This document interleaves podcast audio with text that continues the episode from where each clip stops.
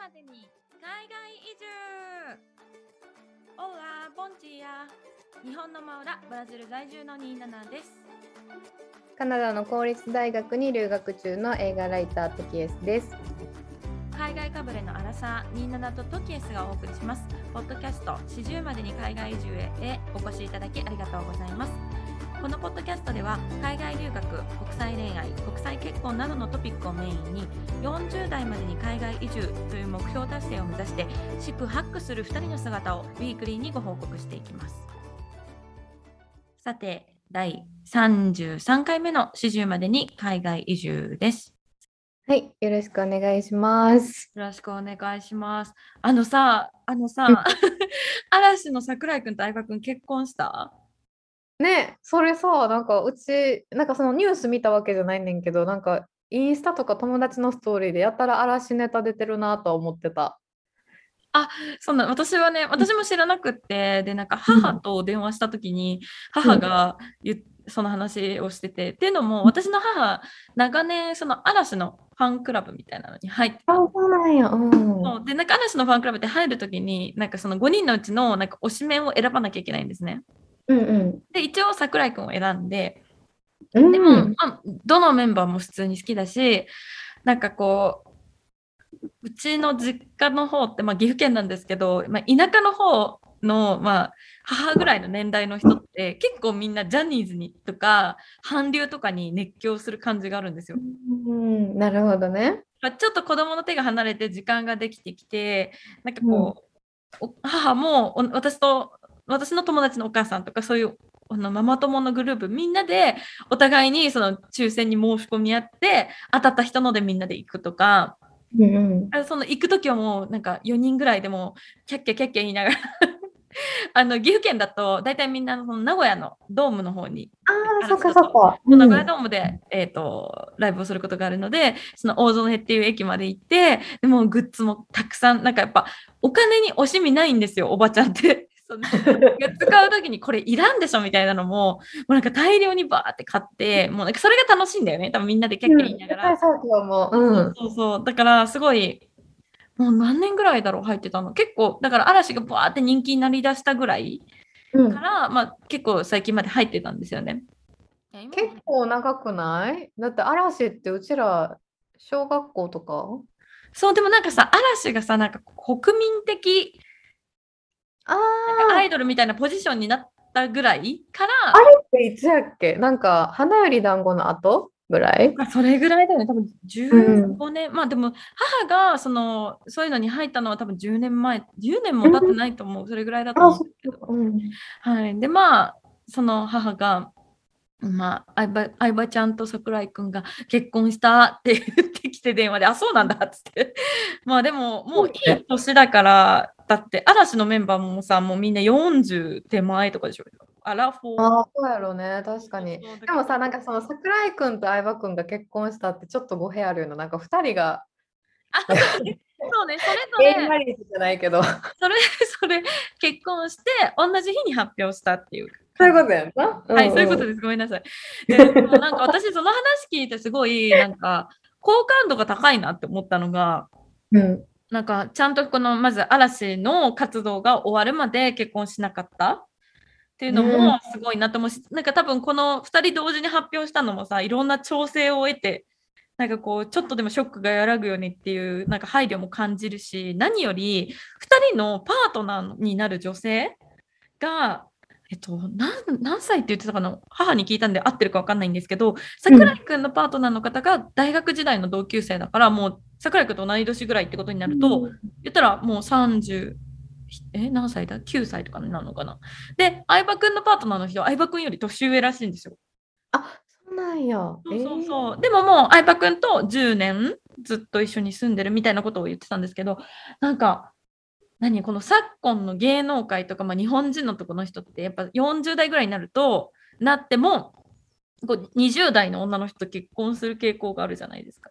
えー。うんうん、うん。なんかすごい年上のアーティストの人と若いグラドルとかよくあるじゃない、うんうんあるね。それ見るたびにはあってちょっと私は思っちゃうんです。うこのなんか若い人が一番いいみたいな日本の感じすごい嫌だなって思っちゃうんですけどそんな中なんかこう同世代の人を選ぶだって2人だったら選びたい放題じゃないですか。そうやな言うたらね。うん誰とでも結婚できる言えば。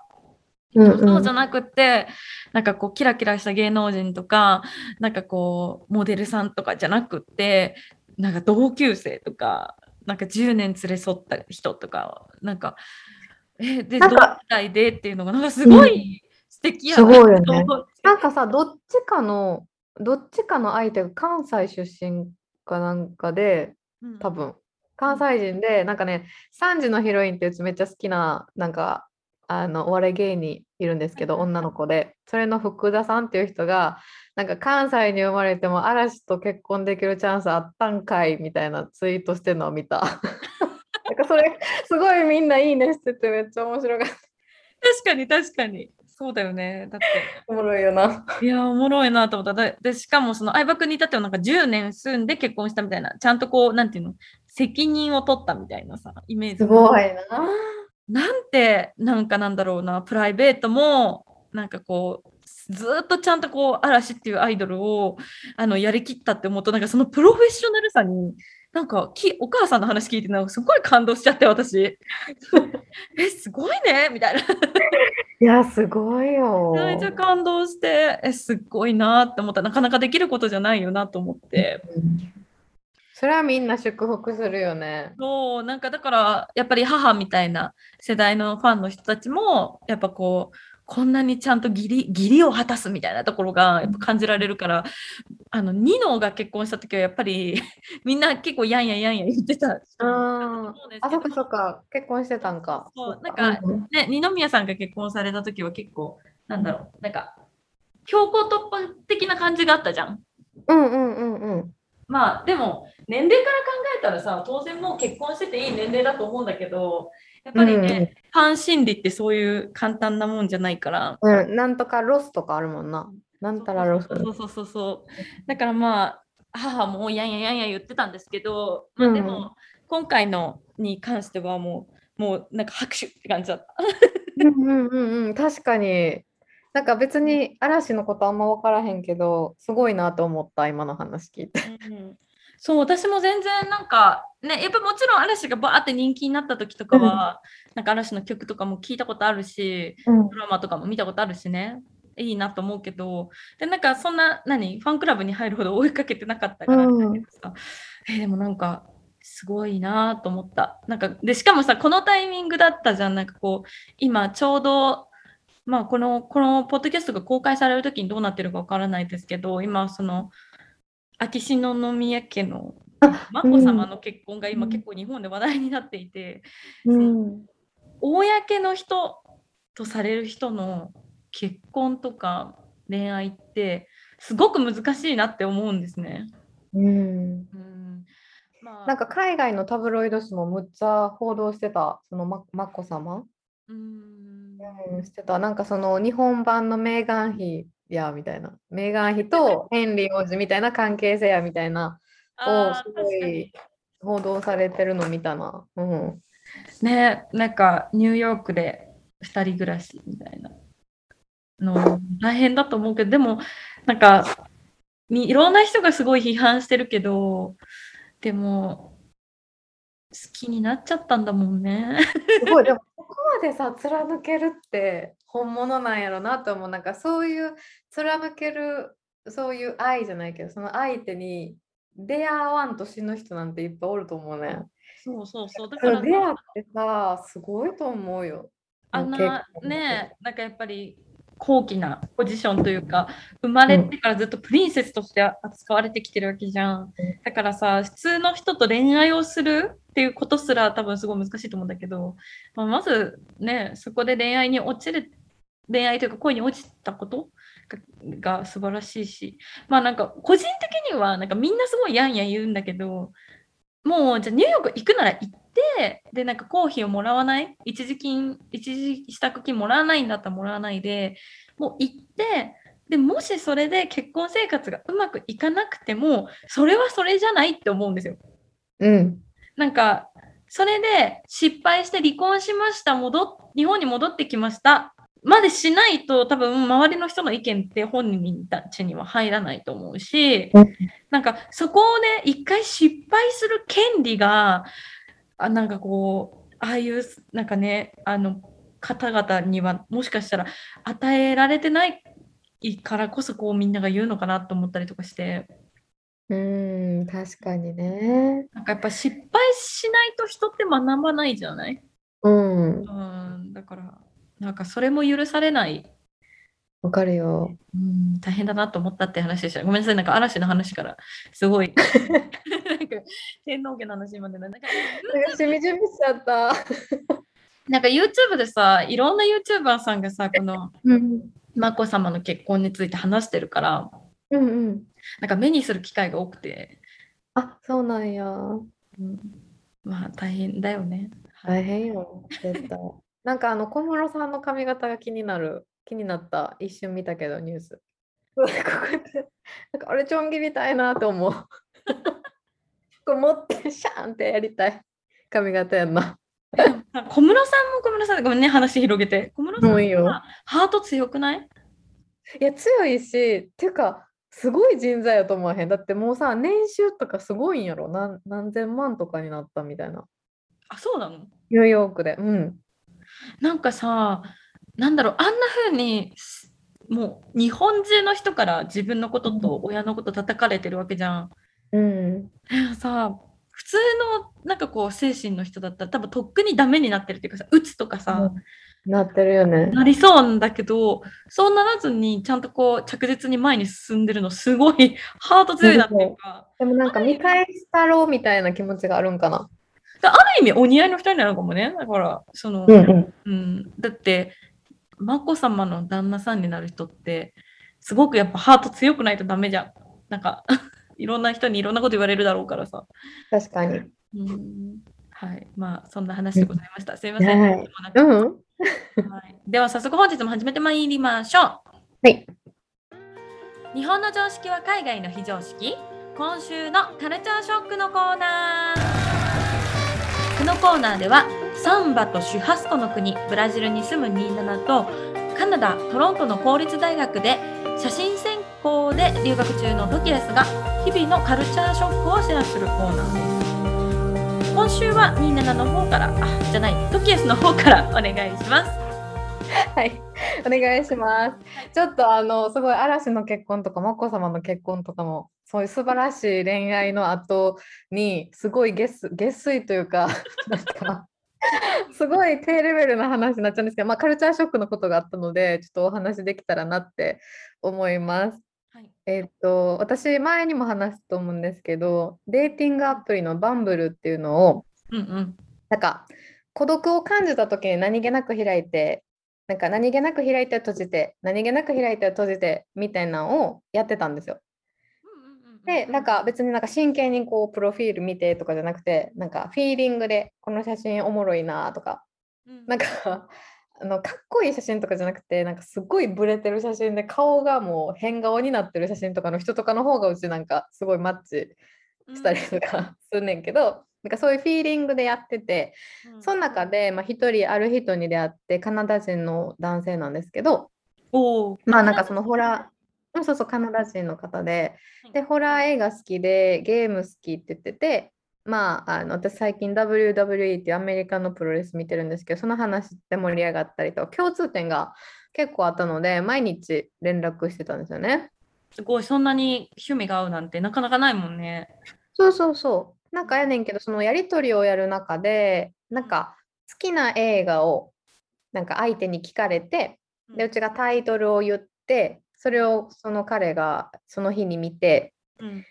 で、えっ、と、まあ、感想を送ってくるみたいなのを、なんかそれがなんかすごい日課じゃないけど、なんかそういうやりとりがずっと続いてたんですけど、その中で、うちがめっちゃ好きな映画を連続で嫌いって言われる日々が続いて、なんかあれとはなってきてて、なんかテイストが違うなみたいな。別になんかその人それぞれテイスト違うのはさ、まあ、しょうがないから嫌いでも構わねん構わへんねんけど、その人はなんかその感想を送ってくる際にどこが嫌いだったかとか、すごい酷評付きでなんかすごいマニアックにここがこういうシーンがこうでここは全然好きじゃなかったみたいなのをすごい詳しく言ってくることがすごいあってでうちもうちでなんか向こうはうちが映画関係で働いてるの知ってるからなんかマウント取ってきてんじゃんとか 感じるようなことがあってん。え、その人さ、うん、暇なの？だってそんなさ、毎毎日映画み、なんか言ったらさ、言ったやつを見てくれるわけでしょ？うん、それ 暇なのか？まやと思うなんか仕事何してるんって聞いたらなんかプロゲーマー目指しててうんうんでお金は株でなんとかって言ってた。じゃあなんかそのエンプロイーとしてなんかこう会社にまあ9時5時とかで働いてるような人じゃないから時間にすごい余裕がある人なんだね。そうそう、なんかあと、なんかボクシングしたまに教えてるって言っててんけど、ただそれが仕事なのか分からへんって感じ。趣味みたいな感じかもねボクシングは。でもさ、うん、めちゃくちゃ律儀じゃない？なんか言ったやつちゃんと。偉いな。そう、えすごい見てくれて、でもなんかそうすごい酷評やから、毎回うちが結構心打たれて、例えばうちがめっちゃ何年も好きでやった映画とかを、普通にバーンって酷評されるのがなんか連続で続いて、えそれショックだよね。そう。ね。なんか言い方もあるじゃん。なんかうん、ね。そうやね I don't like it って直接言われちゃうとすごいショックだけど、なんかこういう表現は自分には合わなかったけど、でもこんこういうところは好きだったからとかさ、いいところも一緒に言ってくれたら、そうなんかね、よかったり言い方もある。なんか嫌いやったとは言ってもいいけど、なんか嫌いやったけど面白かったとかさ、なんかこれすごいしょうもなすぎて面白かったとか笑ってくれる人とかうんは話すごい盛り上がんねん。なんかすごい違うテイストでも話が盛り上がる。わかる。なんかこうね、うん自分じゃ見ないジャンルだったから、あの、うんこの作品結果的に自分は好きじゃないけど、自分が見ないジャンルだから教えてくれてありがとうとかね。うん、そうそうそう。なんか新しいところ、なんか新しいジャンル開拓できたわ的な話で盛り上がる人とかはもうすごい LINE とかも続いたりするけど、この人に関しては、なんかすごいなんかうちのテイストを試されてる感じがしてきて、だんだん。えー、なんかやだね、それ。もうなんかそれがすごい嫌やなと思ってた中、なんか直接会いたいって話をされて、会おうって話になったんだ。なった。で、あの日にちを指定されたんですよ。なんか。で、私その日一応開けてて、うんうん。なんですけど、その日の前日に、あ、そういえば一つ言わないといけないことがあって、なんか僕ワクチン未接種者やねんみたいなうんうん言われて、で、カナダって9月22日からあのワクチン未接種者の人っていうかあのワクチンの証明書がないとあの映画館もカフェもレストランも入れなくて、ああ、じゃあなんかそのワクチンパスポートみたいな感じになったってことだよね。そうそう、なんかその各自の書類、うちやったら日本で発行した書類とかを見せるっていう感じやねんけど、ああ、そうなんだ。そうそういうのがあって、だからまあ売ってないんやったら、まあ、その人のけ権利やし、うちがどうこういうことじゃないから、あじゃあもうどこも行けないからしょうがないねっていう話になって、うん。で、その後、なんか、え、じゃあピクニックとかはできるよね。じゃあいつが空いてる？みたいな話になった時に、うちが、あの私引っ越したんですけど、むあの前のそう嫌なエアビーの女のとこから 新しいエアビーのとこに、はい、引っ越したんですけど、はい、そうなんです。で、その引っ越しでちょっと忙しいっていう話をしたんですね。うんうん。で、そこから引っ越しの話題になって、で、前のオーナーがすごい嫌やから引っ越すっていう話をしてた時に、その彼が、え、次の人、次のオーナーどんな人？って聞かれたから、私が、なんか普通に、あの、若くて、ああのアジア人の女の人やで、みたいな感じで送ったんですよ。で、なんか、だから結構安心かな、みたいな、っっていう話をしたんですね。うん。そしたらその彼の中でそのアジアっていうのと安心っていう言葉だけが引っかかったのか、うん。なんか人種がなんで関係あるの？みたいなの言われて、安心になんで関係があるの？っていう返事が来たんですよ。やり取りをしている、その今連絡をしている彼は、えっと、カナダ人っていう話だったけど、要は白人の人、コケージャン。そう、白人の人、白人の人。で、えっと、なんでアジア人だから安心って、その人種がなんで関係あるの？みたいな返事が来たので、私は人種は気にしてないっていうのを前提に、うんそれでもやっぱり独り身で新しい土地でやっぱたまたま知ったエアビーのオーナーがアジア人で若い親切な女の人やったらやっぱり相談しやすい。うん。それやし、地元をすごい知ってる方やから、すごいアジアンスーパーの情報とかも教えてくれるんだよっていう言い方をしたんですよ。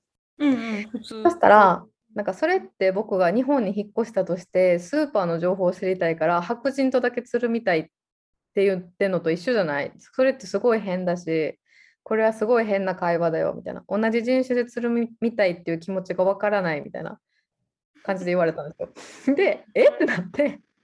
で、私は、いやいや、あなたがどんな人って聞いてきたから、若いアジア人の女性だって言っただけで、うんアジア人だからこの家に決めたとは言ってなくない？みたいな。うん。で、なんか私はその新しい土地で親切なアジア人の人がたまたまオーナーで、そこに安心感を感じたり求めたりするのはいけないんですか？みたいな感じで、うちも引けない。なんか、うん。まあええやん、話、違う話しようとか言えなくて、私も腹立って。うんで、会話がどんどん激化していったんですよ。うんで、そのやり取りしててすごい思ったんは、その彼はすごい白人だし、うん。差別にあったことがないと思うんですよ。うん。そうだろうね。うん、だって国も出たことがないし。あ、そうなんだ。そうそう。で、でカナダが、なんかちょっと一瞬なんかカナダがその多様性の国やから私の考えが偏ってんのかなって若干思ったんですけど、いや、そういうことでもないなと思って、うんで、その映画の酷評された後にこの会話だったから私急にめんどくさくなって、うん、めんどくさいね。そう、で、なんか話、なんていうの、最初はやっぱさ、いろいろ共通点あって楽しいと思って毎日連絡してたけど、うん。だんだんめんどくさくなってきて、で、返事返す気力すらなくなって連絡取るのやめたんですよ。うん。しょうがないと思う。うん。そう、なんかこういうなんかやり取りって、なんかその自分がすごい忙しい中で、うん。このやり取りって言うたら自分の中で必要ないものの一部。なんか課題とか仕事とか日本語教室とか、なんかいろいろ学校とかいろんなことがある中で、この人とのやり取りってすごい時間もったいないなって思っちゃう自分がいて。うん。だからそもそも彼氏欲しいのかって考えた時になんかイエスって即答できない自分がいるんですよ。でもす、おお、なんか すごいさ、あの、ね、トキエスともう出会って私、何年になる？結構え、何年？めっちゃやで、長いで。8年とか経つと思うんですけど、うん7年、8年経つと思うんですけど、ちょっと想像がつかない言葉だったわ、今。なんか別に恋愛至上主義っていうタイプでもないんだけど、うん。あの、なんだろう。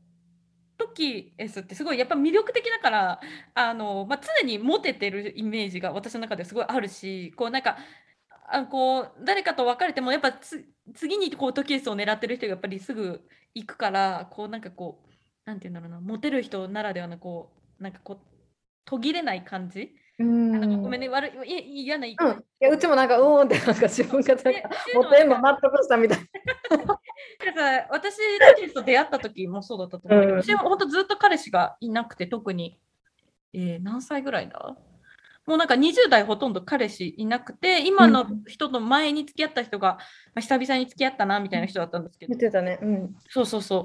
だからなんかそれと比べるとあなんかちゃんと恋愛してて羨ましいなみたいな気持ちがあってなんかこう、うどっちかっていうと私がいつもトキエスに恋愛にことについては相談をして教えを請うってイメージだったからさ。なんかこうトキエスがなんかこう今彼氏が欲しいわけでもないのかもって言ってることが結構あ時の流れと思って。いやほんまにでも結構これって30過ぎてからすごい思ったかもしれへん。なんかドイツで30歳迎えた時もうんなんかどっかで自分のキャリアと恋愛とどっちもうまくいく人ってすごいレアレアだと思う。どっちかだからどっちかを取るってなった時にうちはじゃあ今のキャリアを全部捨てて他人のために生きるれるのかなって考えた時に絶対ないなって思い始めたのが多分30超えたぐらい。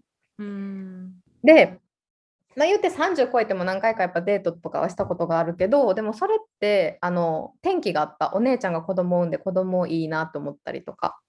うん。だけどなんかそういう大きい転機がないと多分ずーっとなんかキャリアが大事なタイミングで今はデートするタイミングじゃないわって多分もう何年も言い続けてて 何年っていうか3年ぐらい多分言い続けててなんかうちこのままなんか最終的にはなんか動物に囲まれて独り身のおばあちゃんとかになってるんかなって思う。なんかもういっぱい数えきれないぐらいの種類の動物がいるみたいなね。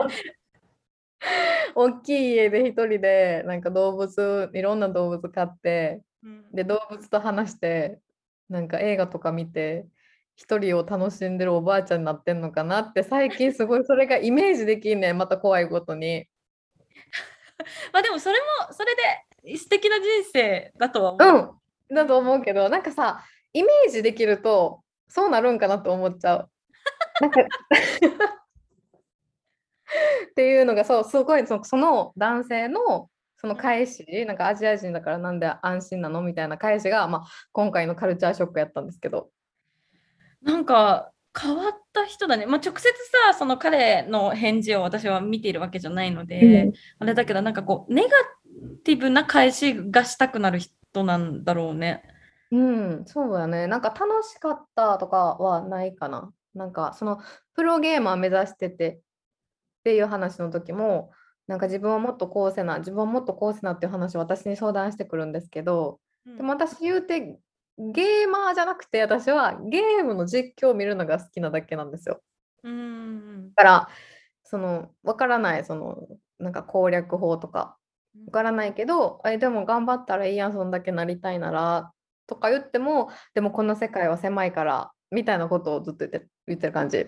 あ否定で入っちゃうタイプなのか。うんそうそうそうそうそなんか自分のポジティブな部分を常に否定で返されるとなんかパワー吸い取られちゃうもんね。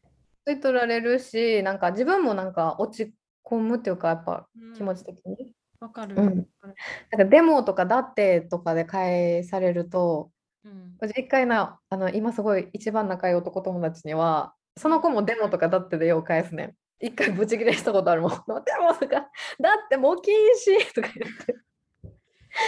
それぐらいやっぱこっちも、うん、気持ち落ちるからさ。なんか私すごい口癖でデモって言っちゃうんですよ。なんかその後に続く言葉がいい言葉でも悪い言葉ででもうデモって入っちゃう癖があって、うん、なんかこう相手の言ってきたことにか対対してポジティブに返したいから、それを一回否定してデモって入れちゃうんだけど、デモとかってなくても成立する会話だったら抜いていかなきゃなって常に思うんだけど、難しいよね。でもこの難しいと思うんまたデモって言っちゃった。この人 う。ん、なんだろうね、わからない、そのアジア人だからとか、まあなんかさ、正直な話さ、じゃあ彼が日本に引っ越したとするじゃん。なんか、別にトキエスも今、トロントに引っ越して、アジア人とだけつるみたいわけじゃないじゃない？うん、違う。ねあのもともと学校とかいろんなコミュニティがあって、その中で住む家を探すときに、まあ、たまたまアジア系の人だと、まあ、いろんなことが話しやすいなっていうだけの話じゃない？だからこの人もさ、じゃあもし本当に日本に引っ越したとしてさ、別に白人とだけつるまなくても日本人のコミュニティとかいろんなコミュニティに入って仲良くすればいいけどじゃあちょっとこう自分の生活によった部分例えば病院どこがいいあの外国人が行く病院どこがいいとかさ、外国人が借りられる物件どこがいいかなってなったらさ結局多分、まあ、人種は関係ないとはいえ外国人のコミュニティの中で聞くと思うのよ。うん、そうそうそそ日本人は持ってないから、う。うん、うん、外国人の人の海外保険の人がどの病院に行くべきかとかさ日本人には分からないじゃない？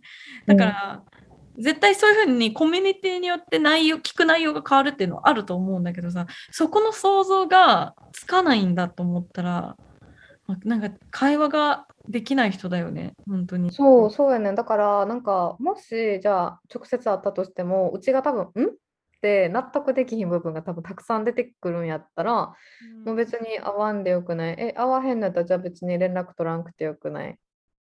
やーび、みたいな感じで 連絡やめちゃったんです。うん。えそのさ連絡やめたじゃない？でやめた後は連絡来ないの？もう彼から。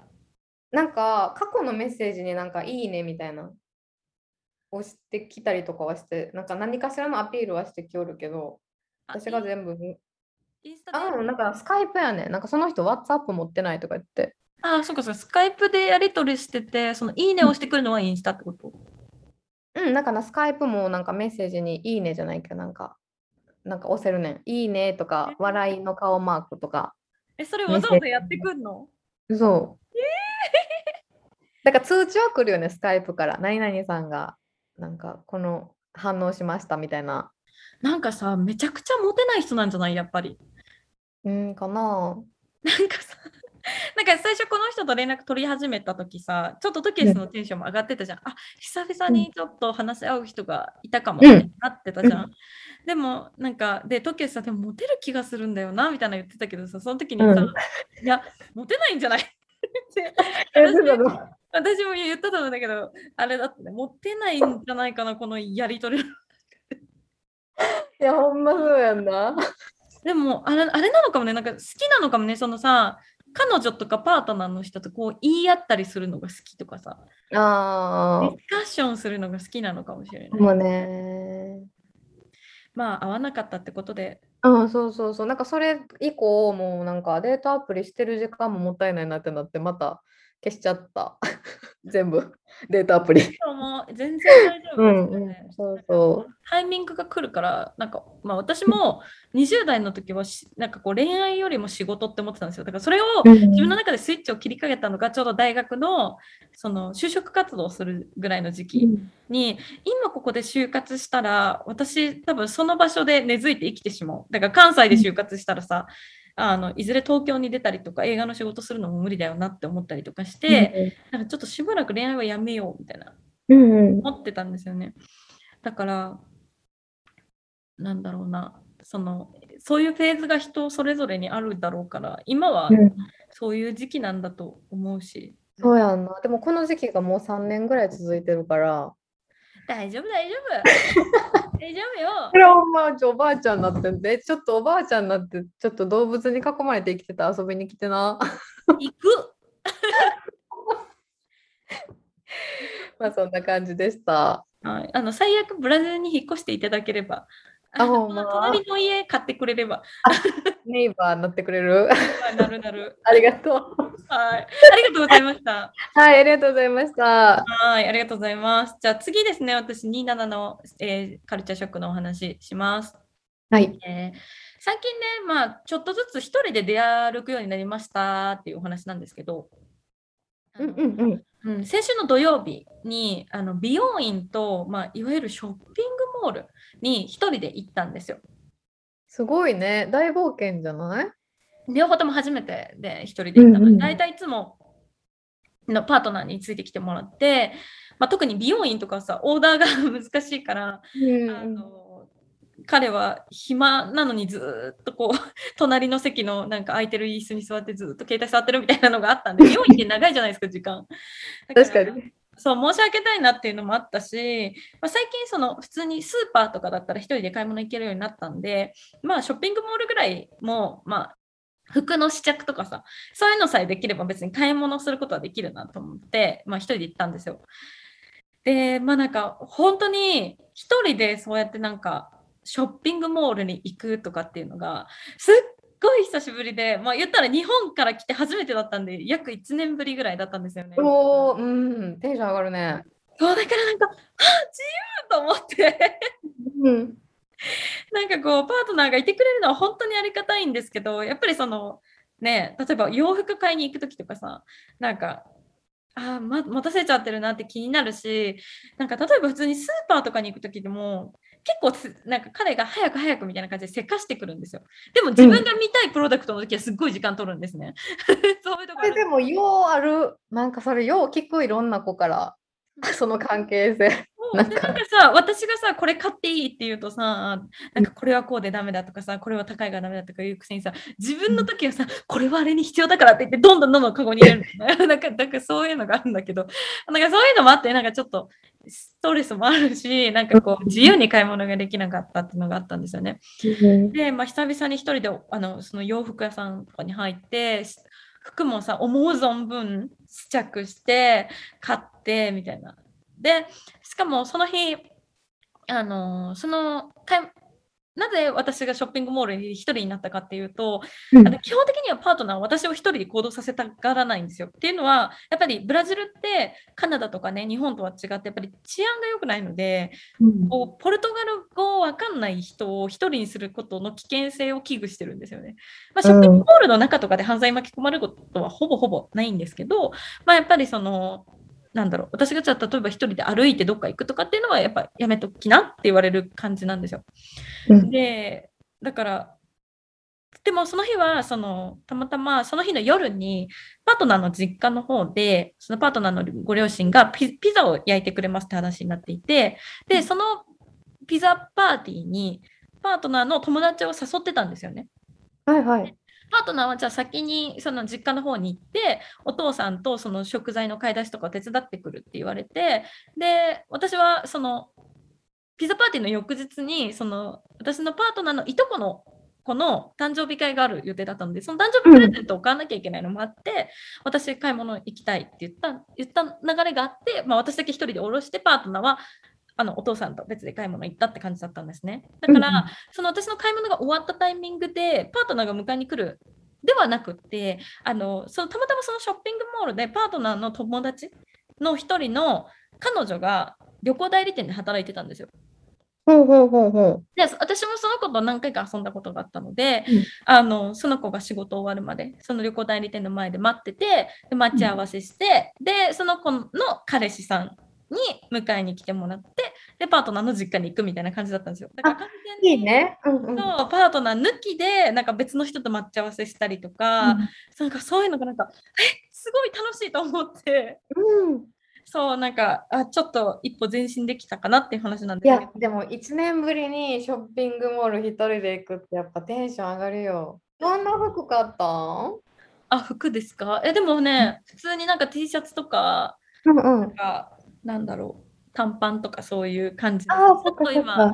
うんブラジルが夏にもう夏というか、今春なんですけどちょっともう暑くなってきたのであったかい服装とかあとはもう家の中にいることが多いのでちょっとパジャマっぽい T シャツとかねそういうのを買いましたいいね。でもテンション上がるよね。やっぱ新しい服買うって。めっちゃ上がるもうよかった、うん、でうんなんかそのなんかレジの人とかも私がポルトガル語喋れないの分かってて一生懸命説明してくれたりとかするんですけどなんかひ一つのお店洋服屋さんであの店員さんがたまたま英語が喋れてなんかこう、うん。最後バーって英語で喋れたのもなんかすごい楽しかったしセフォラであのそのパートナーのいとこのなんかこうプレゼントでリップスティックを買おうと思ってなんか、プレゼントを探してるんですみたいな。でこ、こんな感じの見た目の彼女で何歳ぐらいで、えっとこういう感じのリップを探してるんですけどみたいなのをお店の人に聞いて、その人はポルトガル語喋れなかった、あしか喋れなかったんで、ポルトガル語で一生懸命やり取りしながら、すご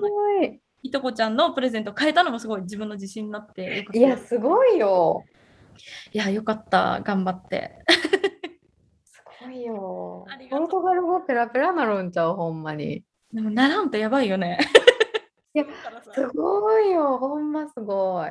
素晴らしいでもねな。その反面で大変だったこともあって、まあ、これがカルチャーショックに当たるんですけど、あのその同じ日にね病院とショッピングモールに行ったんですけど朝その病院に行く時にその事前に予約電話でこの日お願いしますって予約してたんですねその電話はパートナーに電話かけてもらってたんですよで、うんその今回何をしに行ったかっていうと髪の毛の、えっと、トリートメントハイドレーションしに行ったんですね、だからその切ったりとか色を染めたりとかじゃなくて要はトリートメントだけだったんであの、まあ、私が行ってもやってもらうだけじゃないですか。だからまあうん。一人で行けるっていうので行ったんですけど、その電話予約の時にその使う商品プロダクツはなんかそのブラジルの国内のプロダクツとインターナショナルインインポーティッドのものがあるけどどっちがいいって言われたんですよ。うん。でえっとインポートの方が国内プロダクツの2倍ぐらいの値段がしたんですね。はいはいはい。金額感で言うと、ブラジル、あ、で、しかも、うんと4回分のセッション、4回分のをまとめて払えますみたいな感じだったんですよ。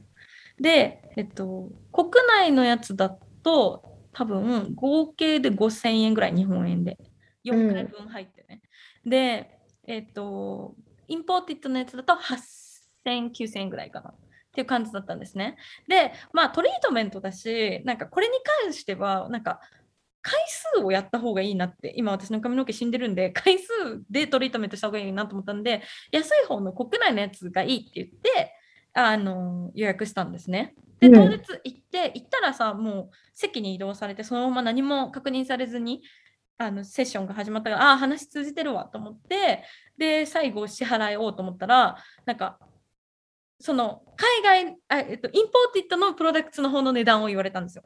はいはいはい。で、あれ？と思って、うん、そんなはずはと思ったんですけど、まあなんか、もしかしたらパートナーが電話の時にインポートのでいいよって言ったのかなと思う。わかんなくて、うん、とりあえず、あの、払ったんです、その場でお金を。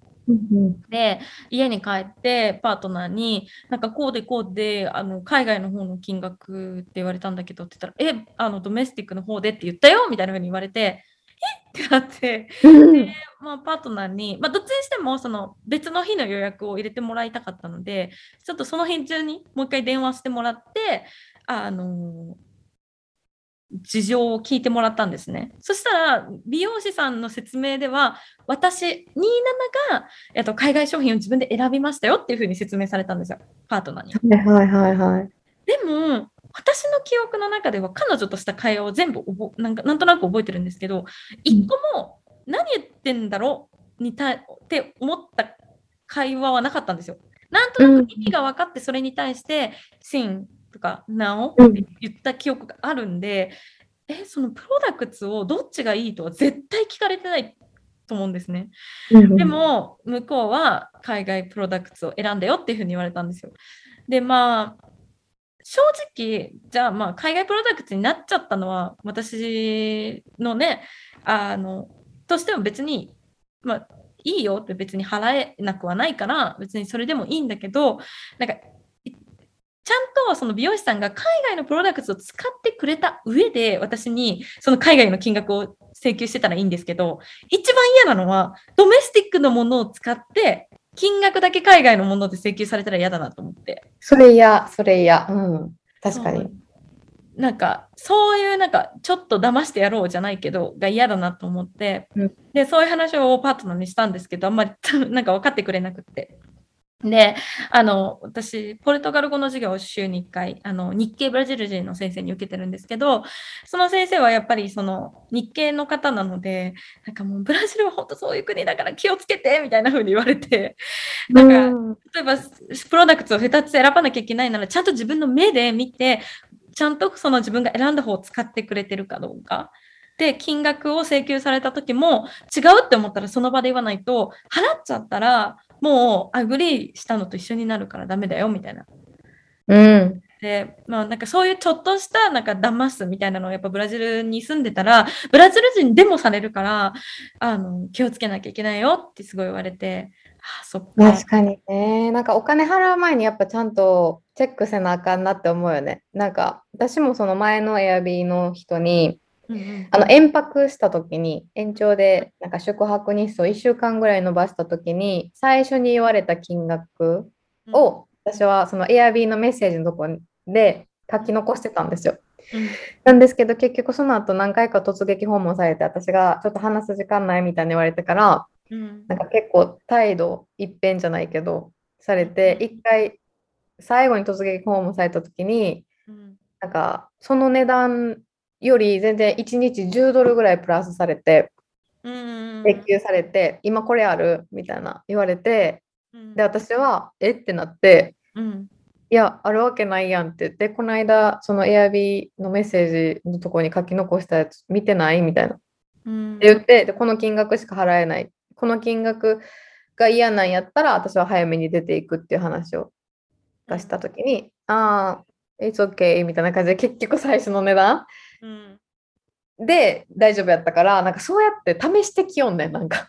なんかワンチャン騙せたらラッキーぐらいのテンションで。そうそうそう腹立つよな。だから私も全部記録した。なんかエアビーから出る時ももう全部写メ撮ってなんかリモコンなくなったって言われても嫌やしなんかリモコン机の上にあるやのもちゃんと写真撮って出てきた。うん。だから写真撮るのがいいよね。やっぱ言葉で分かってくれへん人とかって写真見てたら一発やから。うん、だから次行くときは、なんかその、もう一回、その国内のプロダクツと海外のプロダクツの写真撮って出してもらって、国内の海外のプロダクツの方でやってるかをちゃんとメイクシュアしてからやってもらおうと思って、ちょっとまあそれの、なんか言うのちょっと気が引けるけど、言うこともレッスンだし、まあ、今回のも全部総合して、まあ勉強だなと思ってるから、まあ、勉強代として払ってると思ってるから、まあいいかなと思っております。そうやな。でも次から全然強めに言っちゃっていいと思う。強めに言う人多いんかな、やっぱ。そうでもね、この美容室、なんか最初に行った時からすごい感じがよくって、でその当日お金払いました、帰ってきました、で金額のことパートナーに言って、パートナーに電話してもらって、で、確認して電話切った後に、美容室からもう一回実は電話がかかってきて、あの、まあ、美容師さん曰く彼女は国内プロダクツを使うよって説明して私がシンって言った。で、それでやりましただけど、私が外国人なのも分かってたし、なんかちゃんと伝わってなかったら申し訳ないから、オーナーにも確認したので、お金返金しますよって言ってくれたんですよ。ああ、よかったね。うんうんそううんだからそれを聞いたときに、あなんか、それを言われると、なんか信頼できるし、なんか、うんでそもそも一番悪いのは、ちゃんとポルトガル語が分かんない私が悪いわけだから、それでさ、美容室に行ってる自分が悪いわけだから、だから、その彼女は悪くないじゃんね。だからうん私がもしポルトガル語を分かってたら、その場で聞けただろうし、だから相手は悪くないから、で、私ももうそれをお金を払ってるわけだから自分で確認してね。いだって気になるんだったらその場で言えばよかったのに、自分もその場で言わなかったから、もうそれは自分が悪いと思って、あ、いいです。もうそれはあの自分が払ったし、インポートのもので残り3回のセッションもやってくださいっていうふうには言って、うんうんううんんうん。まあなんかそういうね、まあ一個一個階段を今登ってるっていう話でしいた。やー、すごい毎日成長してるね。いやーもうちょっと頑張ります。なんかうねん、時々ね、パートナーのあのお母さんが、なんか本当に成人君主じゃないですけど、優しいんですけど、なんかね、時々やっぱり、ふとした彼女の表情とか会話から、やっぱりもうちょっと私にポルトガル語成長してほしいって思ってるだろうなって思える、なんかあるんですよ、瞬間が。へなんかだから、例えーば感じ取ってきた？そう、その後ね、そのショッピング行った後ピザパーティーをした時に、なんか一人で買い物行ったってことにすごい喜んでくれたんですけど、うんその中で私がそのひ3つお店に行ったんですけど、1つのお店の、まあ、要はレジやってくれてる男男性が英語を喋れる人だったっていう話をしたら、彼女の中で、あ、英語で全部そのとお店では会話したんだみたいな。で、あいつもどのお店に行っても英語喋れる人いますか？って探すからねみたいな冗談を言い始めて。ああ、なるほどね。うん。で別に多分私を傷つけようとは思ってないんだけど、うんうん。私はなんか勝手に傷ついちゃってそれに。うんうんなんか別に全然そんなことなかった。頑張ろうって思ってたしたまたま英語喋れる人いたってだけの話をしたのに、そういう風に取られちゃうってことはやっぱり私に英語を喋れる英語じゃないやポルトガル語喋れるようになってほしいって思ってんだなと思って。うんうんうんうん。いや難しいなと思ったっていう話でした。すごい、でもこれからめっちゃ成長するよ、絶対。いやーそうだといいんですけえ、どなってんでも。なってるかな？うんでもなんかさ、子供ができるまでにはさ、こう喋れるようになってないと厳しいじゃん？えっと、はい、そんな話でございました。はい。はい、じゃあ、また続きを話していけたらと思っております。はい。じゃあ次のコーナー行きましょう。チョイス A or B 今回はプラス C どっちにしましょう？海外移住を目指すにあたってぶつかる素朴な疑問。A or B 今回はプラス C 一体どれがいいの？という究極のチョイスを27とトキエスが全力追求してそれなりの回答を見つけるコーナーです。今週の議題はズバリ。令和の新三種の神器を選ぶなら？A ロボット掃除機。B 食器洗い乾燥機。C 斜めドラム式洗濯乾燥機でございます。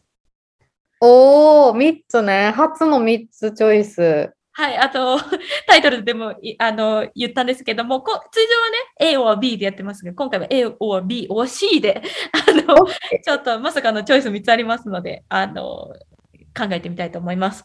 うんえーそもそもですね、今、私、三種の神器というふうに説明をしましたが、三種の神器ってもともと日本神話から来てる言葉なんですよね。うん私も知らなかったんですけど、日本神話かららしいです。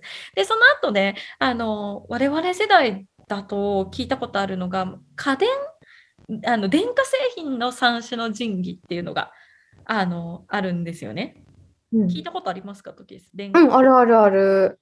で、一番最初の多分1950年代後半の、えー、と三種の神器というものが白黒テレビ、洗濯機、冷蔵庫っていう3つの家電ですね。白黒テレビ、洗濯機、冷蔵庫の家電3品目が三種の神器というふうに、えー宣伝されていたと。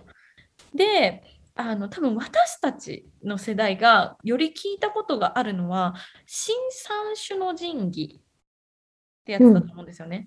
で、えー、とそれは何かっていうとカラーテレビクーラー要はエアコンですよね。で、えー自動車ああ、そうなんか。これ知らんかった、逆に。これが1960年代半ばのイザナギ景気の時代にこう新三種の神器として広まったと。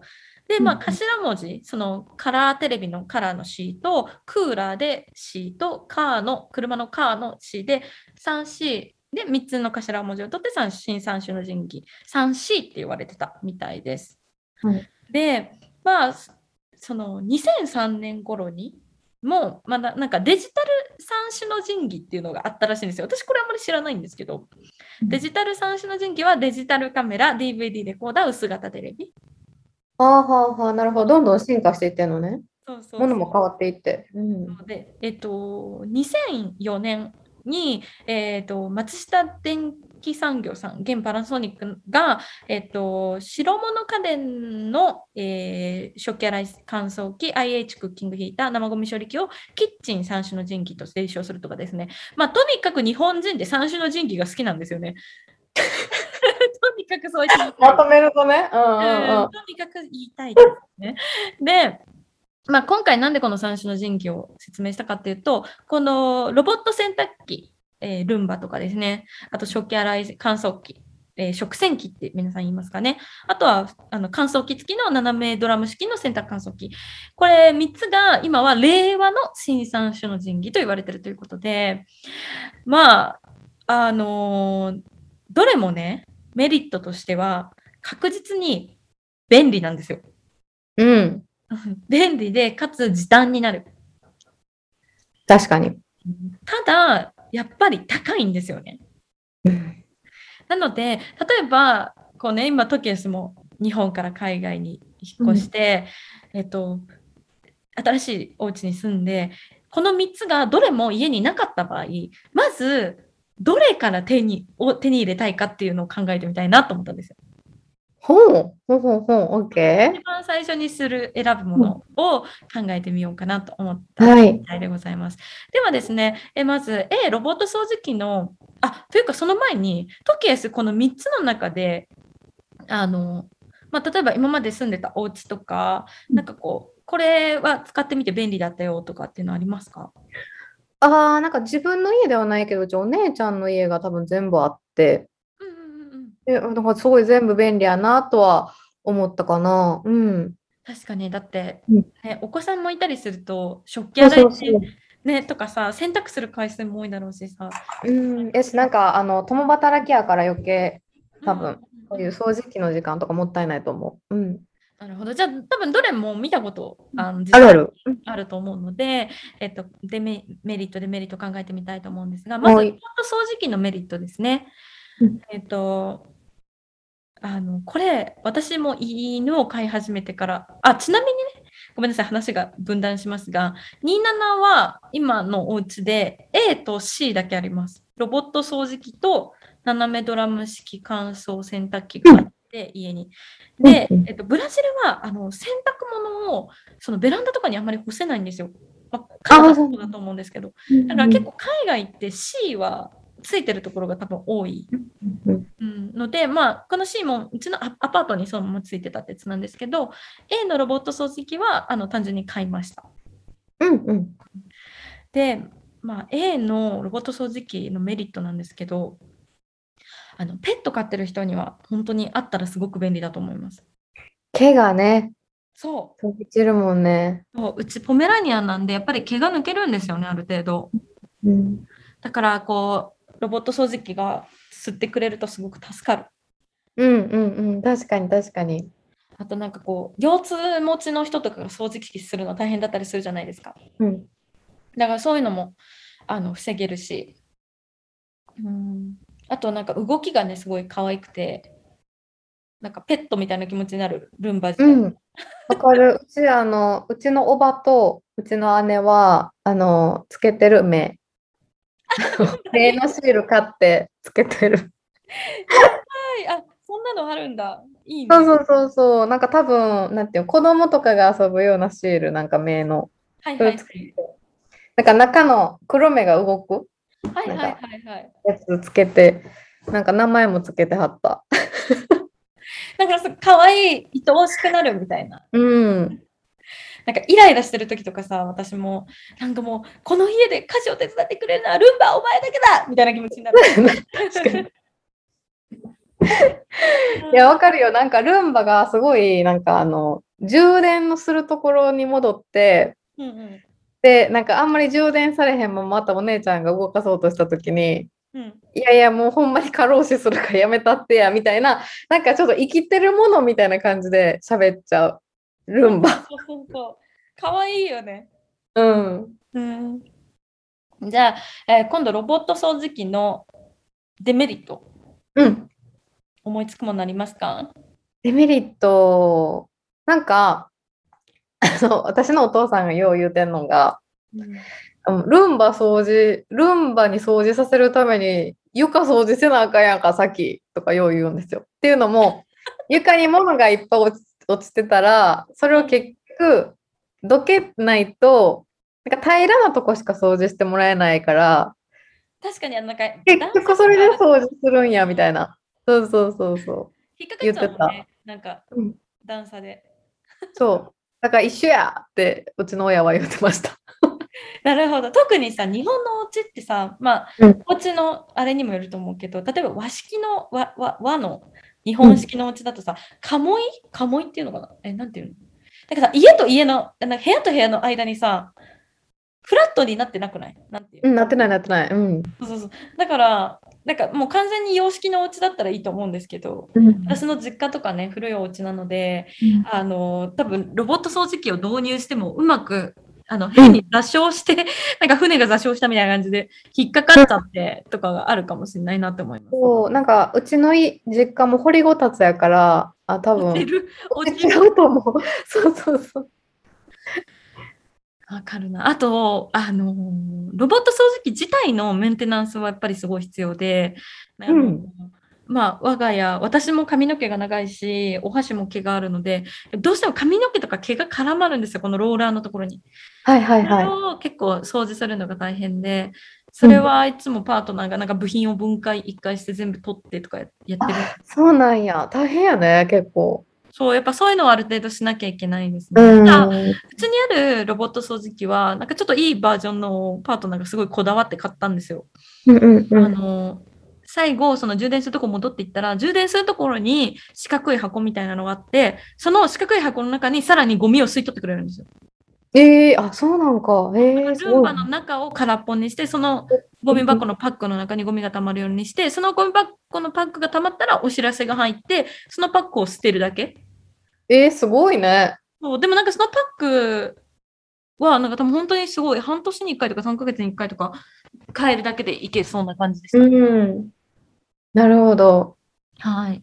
なので、いいかな。あとはまあ、なんだろう、場所によってはうまく掃除できないっていうか、変にこう避けちゃったりとかうん。があるかなと思いました。ありそう。なんか変に隙間入られへんよな。なんかクイックルワイパーみたいにこう横にして、なんかすごい、なんか例えばテレビと棚のいなんか隙間とかは無理やもんな。掃除でき入れないんだよね。うんうんそういうのはあれかなと思います。じゃあ次に食器洗い、えー食洗機？洗濯機食器洗い食洗機？について、えー考えてみたいと思います。メリットはま、なんだろうな。でもよく言うのはさ、節水できるって言うよね。よく言うよね。うん、あるある。あとはやっぱ大家族とかはさ、やっぱ手洗い大変よね。確かに確かに、量がね。うんうん。なんかあとこう、どうしてもさ、手が荒れちゃう人もいるじゃん、あの洗剤で。そうね。そういう人とかだとね、入れる、入れてスイッチを押すだけで洗えるから、うん手荒れをこう気にする人は特にいいかもしれない。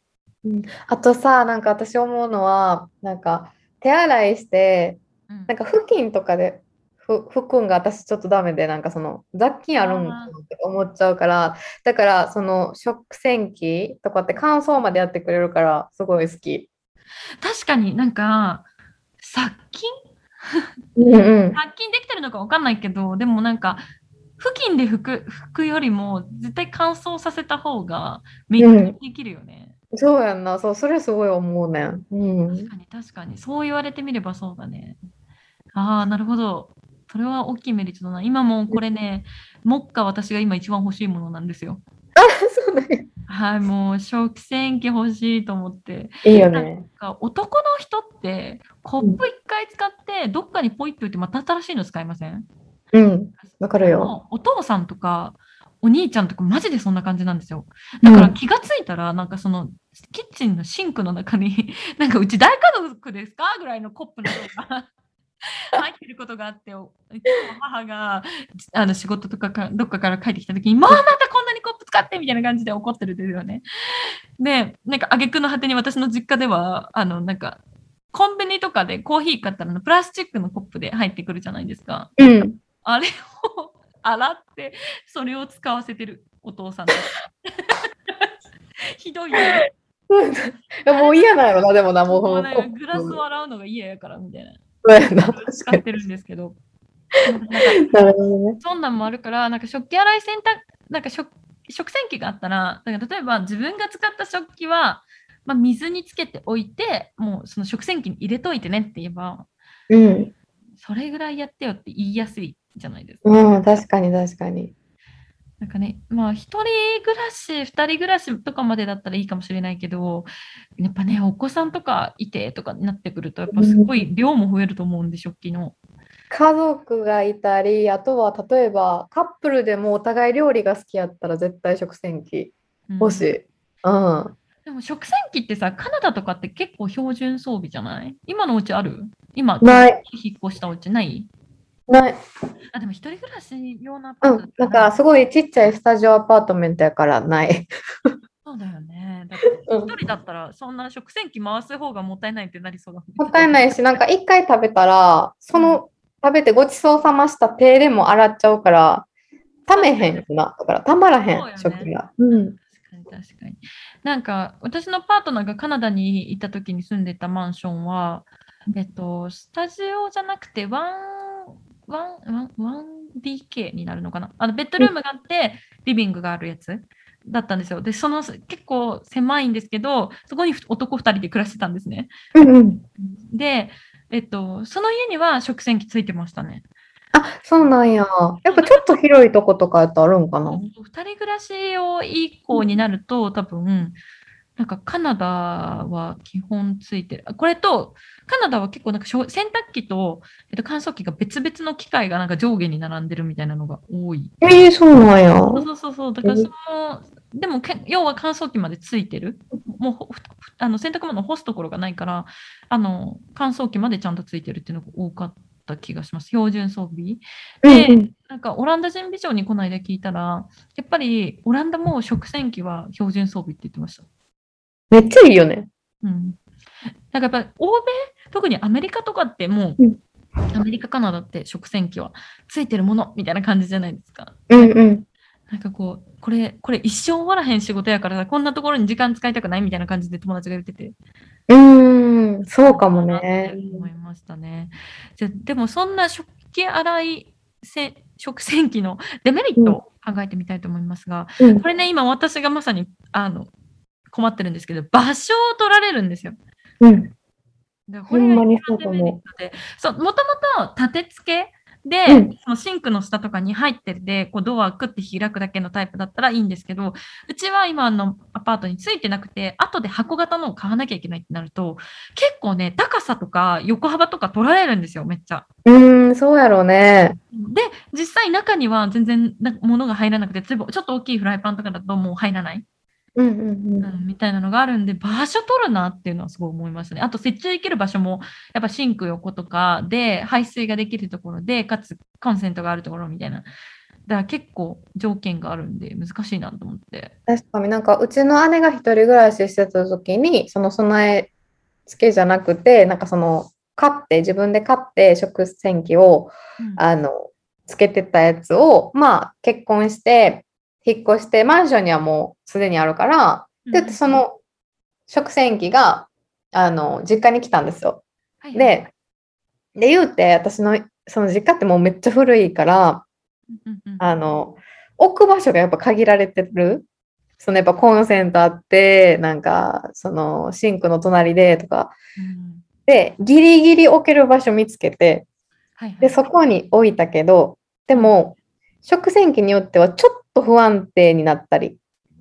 例えば、4本、なんていうの、あの、足がちゃんと下についていないと、うん例えば1個だけちょっと浮いてるとかなると、ピーピーになるんですよ。ああ、そうなんだ。で感染のあれなのかな？そうそうそう。で、なんかそのピーピーが夜中やったりするときあって、あ私、なるほどね。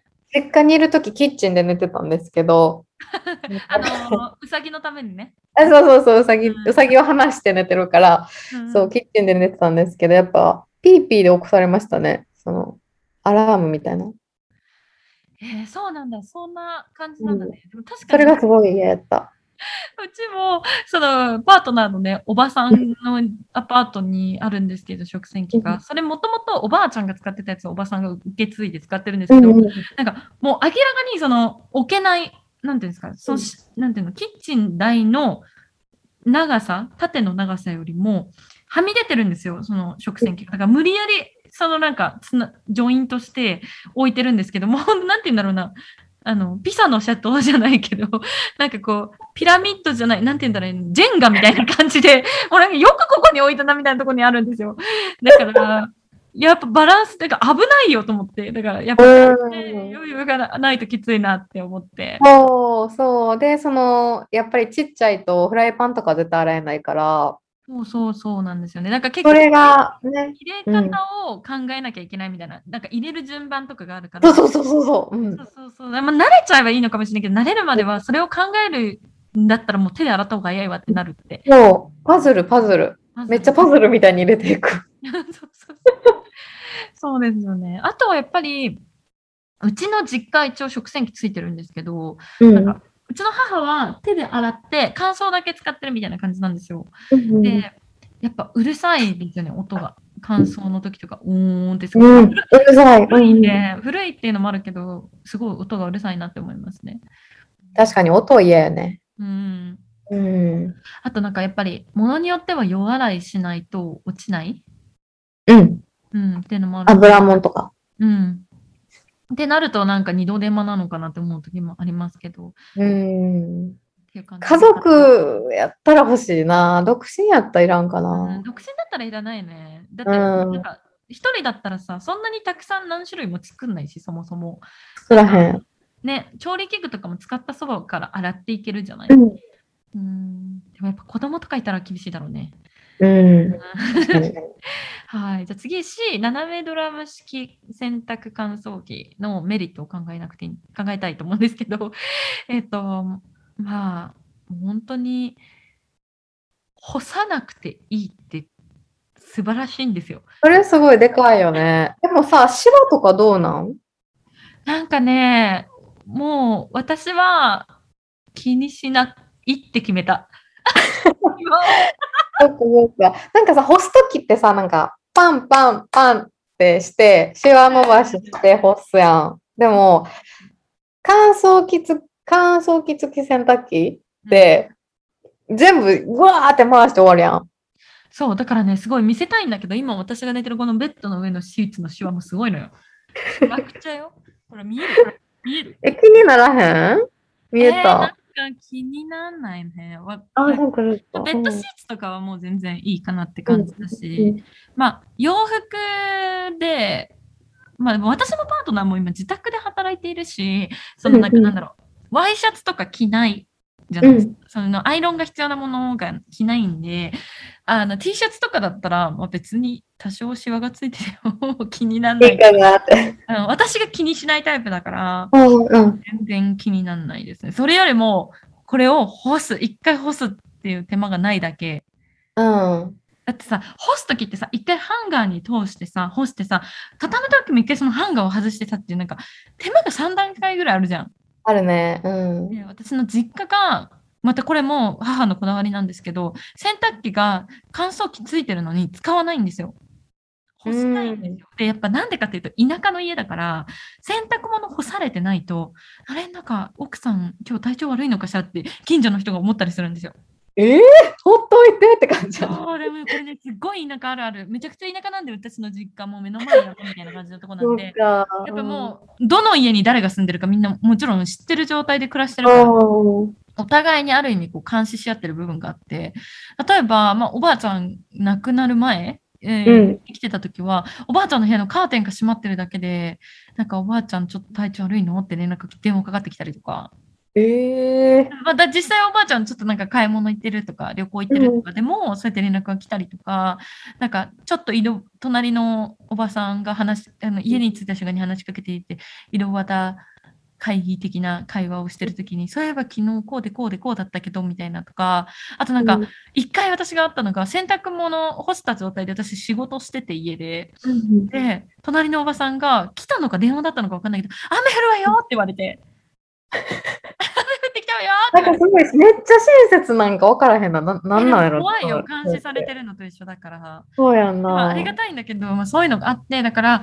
なんていうの、ちゃんと家事してますっていう意思表明にもなるのよ、洗濯物を干すことが。一番外から見えるじゃん。確かに確かに。庭にだからまあ、そういうのもあって、まあ、うちの母は干してるんですけど、まあでも私個人としては、もう干さなくていいならそれが一番幸せと思ってるから。うんなんかさ、そう、うちそれすごいしわ思ったのが、なんかその私、東京で暮らしてた時に、うんコインランドリーに行って、うんなんかでっかい乾燥機でブワーって回してたんですよ。で、その場合って、シワがすごい伸びるんですよ。へーそうそう、なんかだから、それすごいいいなと思ったけど、やっぱ家で回してんのってシワやっぱめっちゃいくよね。それなんかね改善してくれたら。乾燥終わってすぐに取り出せば、うん結構大丈夫みたい。ああ、そっか乾そっか。燥かけてそのまま出かけたりとかして、うん。で、もうシワがこう固まった状態で出してるから。ああ、なあれだけどちゃん。と終わったすぐに出せばそこまで残んない。ああ、じゃあ全然いいよね。うんうん。あとはやっぱり天気、さっきも言ったけど、まあ、全部最後までやっちゃえば干さないから天気を気にしなくていいっていうのは大きいですよね。他に何かメリット思いつくものありますか、なんやろ、私が持ってないから、メリットが分からへんかな。なんかそのやっぱ時短になるぐらいなんかな。う。うんんじゃあ逆にデメリットなんか思い浮かぶものあります？かデメリット、シワあー、確かに。うちなんか結構シワ気になっちゃうタイプやから、そこはすごい気になるかな。でも今私のクローゼットの中にある服見たら時ちょっとギョッとするかもしれない。全部シワまみれかもしれない。なんかシワ伸びた服着ると気持ちよくない？え気にしたことないわ。ああ、そうか。うんごめん。なんか。ごめんな、女子力低くて。申し訳ないわ。だから私のパートナーも、なんて言うんだろう、T シャツはうん。コットンみたいな、あんまりシワがつかないタイプの T シャツばっか着て。うん。そっか。はいで、うちももともとあんま気にしてなかったんやけど、なんかその3年ぐらい、一番長く付き合った人が、うんなんかすごいシワ気にする人で、うんうんなんか洗濯物とか干し方間違えたらすごいブチ切れされたことあって。なんかさ、T シャツをさ、普通にハンガーにかこう入れて、通して干すの嫌がる人いるよね。おる。あとなんか靴下の干し方とかパンツの干し方とかもすごいこだわってる人こだわってるから。なんかこう、なんかさ、挟んだ跡がつくのが嫌だよみたいいや、そうそうそうそう。だから、靴下をこっち側挟んでとか。な。わあ、もう私そんなんもしパートナーに言われたら、え、じゃあやって？って言うかもしれな確かに。そうそう。そういう感じやったから、多分それが身についたと思うつい。たんやな。でも、ん多分清潔感にすごい直結することだから、うん気にできるならできした方がいいと思う。本当に私もこの自分のガサツなところはどうかと思ってるから。はい。でもね、あとね、その、洗濯乾燥機使うとなこれ私1個前のアパートでエアビーのとこで思ったんですけど電気代がめっちゃ高いんですよ。そうなんや。どれぐらいのえーなんかね覚えてないんだけどそのエアビーのオーナーさんに言われたのはなんかその1ヶ月の金額が約2倍になってるって言われてえ、どれぐらいの頻度でやってたん？洗濯機。その時はね私がちょっと頭おかしくて なんか1日に12回は回してたんだよね。一日に1、2回？うん、多い時に2回とか。どうしたん？え、なんか、回したかった？ん回したかった。私なんかさ、うんバスタオルとかさ、1回使ったら洗いたいんだよね。うん、あ、そっかそっかそっか。うん。で、なんかタオルをなんか洗う時ってさ、タオルだけ別にしないと、なんかモケモケが服についちゃったりするし、じゃあタオルだけで回そうってなるじゃん。でさ、うんさあのマットとか、うんなんかバスマットとかマット系はじゃあ一緒に一回洗いましょうってなるじゃん。で、なんかまあ洋服もものによっては、うちの実家が結構母が細かく洗濯を分ける人だったんで、最初分けてたんですよ。例えば下着とう上の T シャツとかだけど、ズボン系とか靴下とかで分けてたんですよね。そうやってやってたら、なんか1、2回どころじゃないね。2回ベースで回してたんですよね。でも、前住んでたアパートってエアビーだったんで、私たちは半年間住んだけど、それ以外の人たち多分そういう住み方してないから、その、そんな毎日毎日洗濯回さなくてもいい。旅行の人とかってさ、ね、言ったら1回回せばいいじゃん。例えば1週間うんだったら1回、2回回せばいいじゃん。毎日回さないから。うん。そうそうそうで、なんか私はすごい回してたから、めっちゃ電気代が上がっちゃって、で、オーナーさんから連絡来て、電気代を別途徴収したいって言われて、はあは払ったんですけど、あ。すごいね。うんそう、でもなんか思い当たるのが乾燥機しかなかったんで、乾燥機が高いんだって話になりました、その時。なるほど。まあ、一日一、二回は高いかな。うん。最近はもう、なんかまとめて、うんうん一色たに洗ってます。うんうんいいと思うよ。うん。うん。あとは何か思いつくデメリットとかありますか？服傷みやすいとか？ああ、でもそれは、あ、でも私、カナダのうん。乾燥機なのか洗濯機なのかわかんないんですけど、うん。今までで一番服が、なんか何？一瞬でダメになるっていうか、うん。なんかあの、T シャツとか安いやつだと破けるし、うん。って思いました。今の、このブラジルのお家についてるやつは LG のなんですよ。韓国製だから。うん割とそんなに、あなんか、は派手な動きしてんな、みたいなのはないんですけど。そっかそっか。えカナえダとかアメリカのやつって強いんで、動きが。うんだから、すごい洋服傷むなっていう印象はありますね。わかる。なんかうちでもあのカナダ来てから一回も洗濯機回してない。え？全部手洗いしてる。なんか思い入れの T シャツとかばっかりやから。手洗いしてんの？偉い。そうそう。でも手洗いやったら0円やん。え、そう、え、今のお家は洗濯機ついてんの？今のうちはなんか地下に洗濯機ルームみたいなのがあって、そこに入って洗濯物回せれるんやけど、でも多分ね、ネイバーの人とか多分なんかちょっと変な人多いと思う。なんか今日朝すれ違った女の人なんか叫んでたから。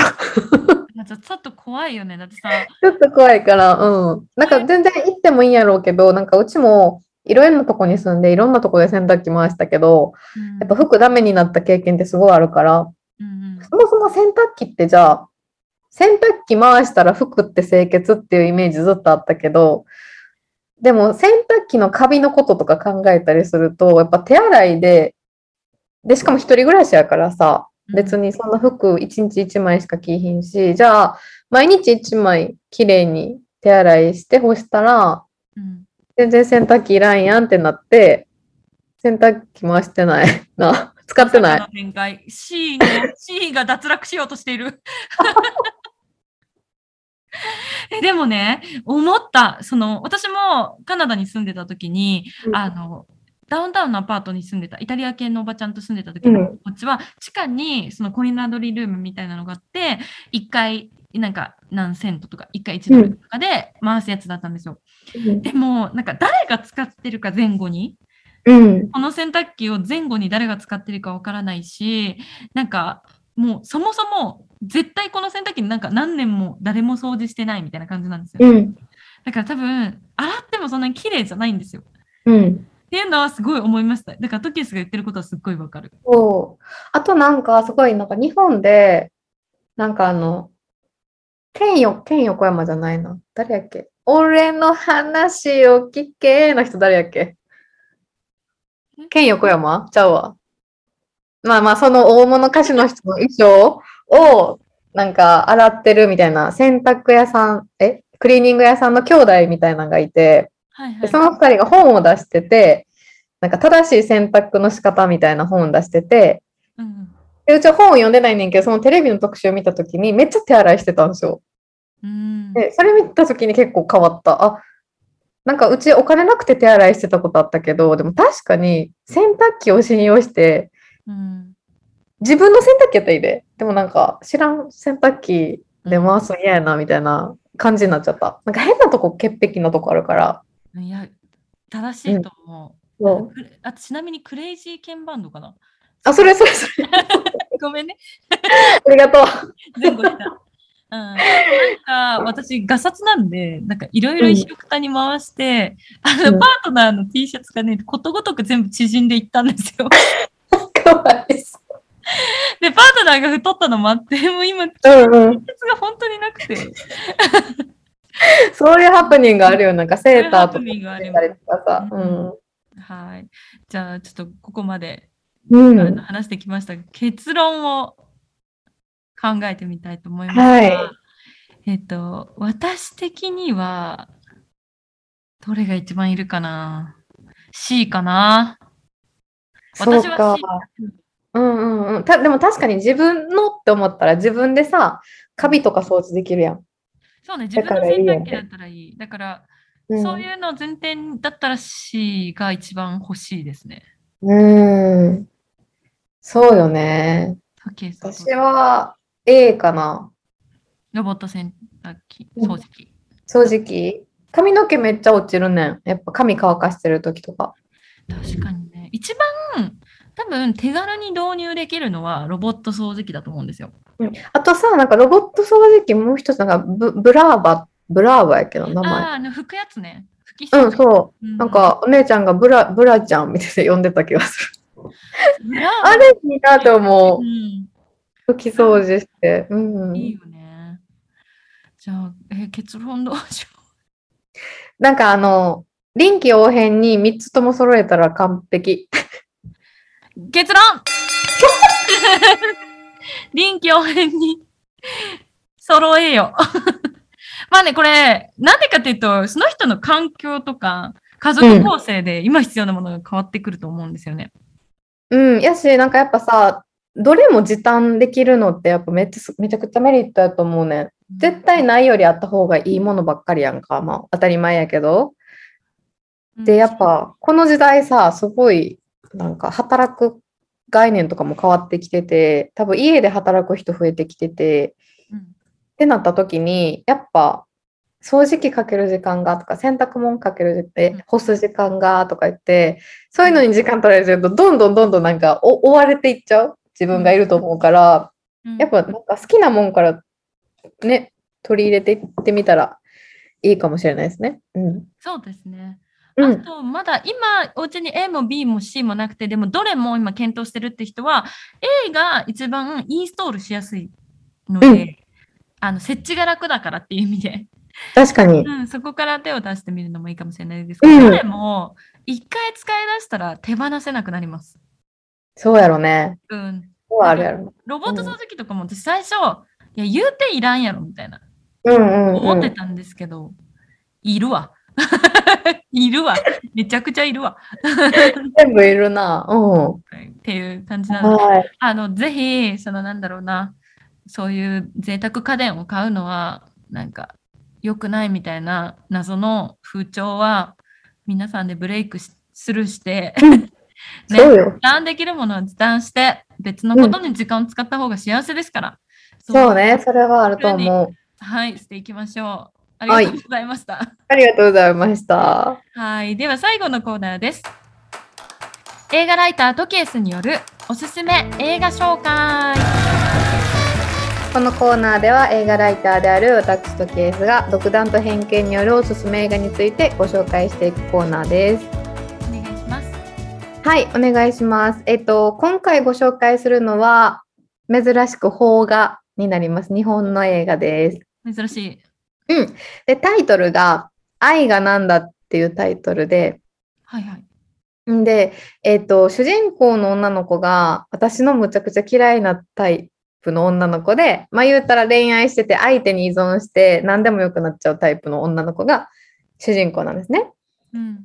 で、えっと、もうすごい苦手なタイプっていうのも、私も以前そういう部分があって、すごいその時の自分が嫌いやったっていうのもあるし、なんかそういう恋愛とか相手に依存した女の子のせいで、なんか友情関係が良くなくなっちゃって絶好みたいな感じになったっていううん。経験もあるから、だからこういう感じの女の子すごい苦手やったんですけど、じゃあ、なんでそういう感じの女の子たちって、なんか男の人っていうかその意中の男性にどんどんどんどんハマっていくんやろみたいな考えた時に、この映画ってすごいリアルに描いてて、うん。登場人物ももうどれもすごいリアル、ほんまその辺にいそうな人ばっかりで、えー、なんかほんまになドキュメンタリーでもないのに、なんかすっごいなんかな誰が見てもどれかのキャラクターに感情移入できるやろなっていう映画やったので、ちょっと面白かったのでご紹介できたらと思います。はい、お願いします。はい。えっ、と、主人公は岸由紀乃さん演じるてるちゃん、てるこちゃんっていう子なんですけど、ななんて言った女優さんのお名前？岸由紀乃さん？岸井ゆきのさん？え、うん初めて聞く。なんかね、カナブーンの MV とか出てて、可愛いめちゃくちゃ。可愛いか、ナチュラルな可愛さ。なんか、あの、なんだっけ、蒼井優とか、うん。宮崎あおい的な感じ？そうそうそう、可愛い。なんかすっぴんでも全然可愛いみたいな感じの子なんですけど、まあ、そのてる子はうん友人の友人うんの結婚式の二次会で、まあ、他人と馴染めずに一人でワイン飲んでたんですよ。えなんでそもそも友人の友人の結婚式に参加してんの？で、なんかなんとなく呼ばれて行ったみたいな感じ。うん。で、そこで、守るっていう、これ、成田、成田凌さん。はいはいはい。成田凌さんわかるかも。結構うんうんうんで、その守るっていう男の人が話しかけてきて、まあ、お互いその場に馴染めない同士で仲良くなるんですよね。うん。で、それがきっかけで、まあそのてる子は守にどんどんどんどんハマっていくんですよ。はいはい。で、まあ、言って守は、まあ、もちろんね、その成田凌さんかっこいいし、うん。あれやけど、まあ、その守っていうキャラクターは、そんなにかっこよくもないし、友達もいないみたいなキャラクターなんですよ。うーん、なるほど。うんそういう立ち位置の男性。うんうん。で、なんですけど、やっぱりもうてる子からしたら、うん。ゆうたもう、運命の人みたいな感じの見え方をしてるから、その守に呼び出されたら、もういつでも守のところに行けるように、会社にずーっと長居して連絡を待ったりとか、うーん。急な夜中の呼び出しにも2つ返事で飛んでいったりとか、あ。もうすごい尽くしちゃうんですよ。うん。で、一方で、その守は、てる子のことすごい名字で呼んでて、で、なんか夜中にアパートから、なんか、あ、もういいです、出てってもらっていいです、みたいな感じで、急に冷たい態度取ったりとか、まあ恋愛感情を抱いてないんですよ。あ、もう完全に都合のいい女扱いされてるってこと？そうそうそう。だからもうやることはやっちゃってるけど、彼氏、彼女じゃない。はいはいはい。でも、てる子からしたら、うん。まあ、やることやってるし、大人の恋愛ってこうやって始まっていくんかなっていう期待を持ってるっていう関係で。はいはいはい。そうそうそう。で、てる子が守の部屋に泊まったことがきっかけに、その関係がすごい急接近するんですけど、うん。でも、一方で、その守から急に連絡がなくなっちゃうんですよ。なるほど。うん。で、まあ言うたらさ、仕事中にもさ、携帯が常に気になって、連絡ないか定期的にチェックしたりうんうんし、て、だから仕事にはもう全然集中できなくて、ミスをすごい連発するんですよ。てる子がね。そう、テレコがね、そう。でも、それでも彼女は、守との将来を夢夢見て、なんか彼に尽くしまくるんですね。なるほど。でも、それをすごい冷ややかな目で見てるんですよ、守は。なんかこここんだけ尽くしてくる感じ苦手じゃないけど、あ、そううなんだ。感じで見てる。そうそうそう。だから、なんか、テルコの、その頑張りとか、そのハマり具合とか、なんか、守るへの気遣いとか見てると、なんか、いつしかちょっとね、テルコ苦手なタイプやけど、ちょっと応援しちゃうとこがあって、なんかカップルになってほしいなって思っちゃう部分があって、っていうのも、守がすごい都合よくテルコを使ってる姿がすごいリアルに描かれてて、もうね、すごい腹立って、あーってなって見てるこっちは。なんなんこの男みたいな。えじゃあこれ成田凌さんはさ結構さ損する役割をやってるんだこの作品の中でそう、なんかうちこの成田凌さんかっこいいし、うん、なんか好きなタイプやけど、むっちゃ嫌いやもんな、このキャラクターは。でもそう思わせるってことはやっぱりね俳優さんとしてすごいそうそうそうね。うんでも、これすごいリアルなことで、うん人ってどっか自分のこと好きって言ってくれてる人に、とか自分のことにこ好意を持ってる人の優しさに多分無意識に甘えてるとこあって、うんで、なんか、じゃあ愛って何なんやろみたいな。その、うん言うたら、テルコがそこドハマりしていく部分のうん。愛もなんかわからんし、その守るも、いや、苦手なとこあるとは言いつつ、急に呼び出したりとか、急になんかやっぱ、ちょっとそういう関係になったりとかうん。あって、なんかさ、人間模様がすごいリアルやって、うんうんでなんかほら、愛の定義じゃないけど、もうちょっと変わったよね、これ見たときに。えなるほどね。面白そう。面白い。うん面白い。面白いし、やっぱその成田さん、うんかっこいいけど腹立ったもん。腹ゲスいんだ立ったのよ。えー、ちょっとぜひあのそう。これはちなみにどのなんていうんですか？ネットフリックスとかで見れますかね？えっとね、日本やったら Amazon プライムで多分無料で今見れると思うけど、まあ時期によっては有料になったりとかするかな。